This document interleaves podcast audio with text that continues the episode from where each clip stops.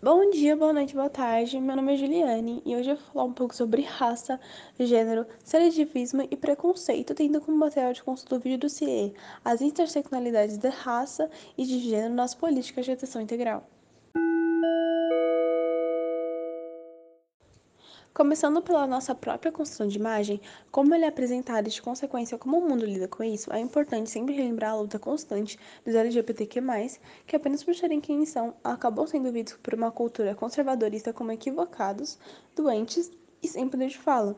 A luta pelo direito de viver com dignidade, sendo si mesmo, continuará até que todas as sociedades sejam abertas para ver o quão lindo pode ser a diversidade, já que nós não escolhemos ser como somos, e que o mundo é cheio de possibilidades de diferença, o mais importante é respeitar o universo pessoal de cada um.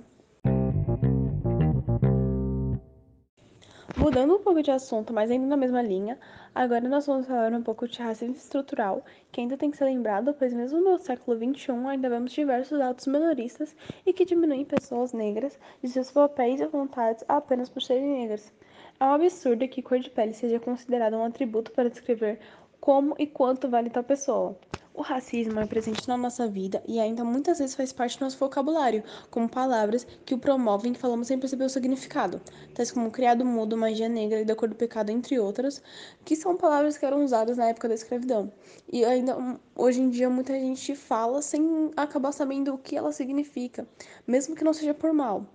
É... Além disso, ainda nós sofremos julgamento pelo cabelo, cabelo crespo cacheado, pelos traços como boca grossa, laser mais largo, e muitas vezes dividindo o plano com a sexualização da raça negra, da mulher negra, pelos quadris mais largos, pela boca, pela boca mais grossa, que acaba sendo muito sexualizada.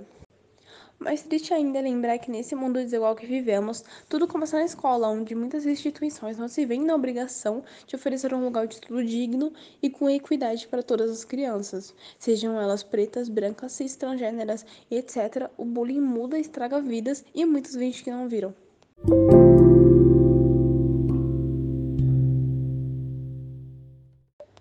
Igualmente decepcionante saber que nem pelos defensores do Estado somos respeitados, já que os crimes policiais contra os jovens negros de periferia continuam, enquanto a LGBTfobia faz com que o Brasil seja um dos países que mais mata LGBTs no mundo.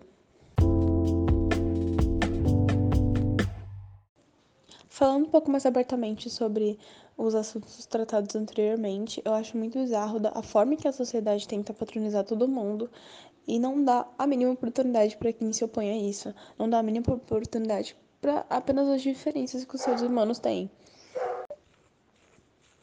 Assim como pode na webinar, é muito bizarro você sair na rua e não ver é, nenhum atendente transgênero ou coisa do tipo. Isso significa que essas pessoas que acabam sendo diferentes, entre aspas, é, dos padrões da sociedade, acabam sendo jogadas à margem e acabam caindo em trabalhos perigosos, trabalhos é, sem seguros e que, sabe, isso não precisava, isso não era necessário, porque a pessoa ser o que ela é não significa que ela é menos que uma outra.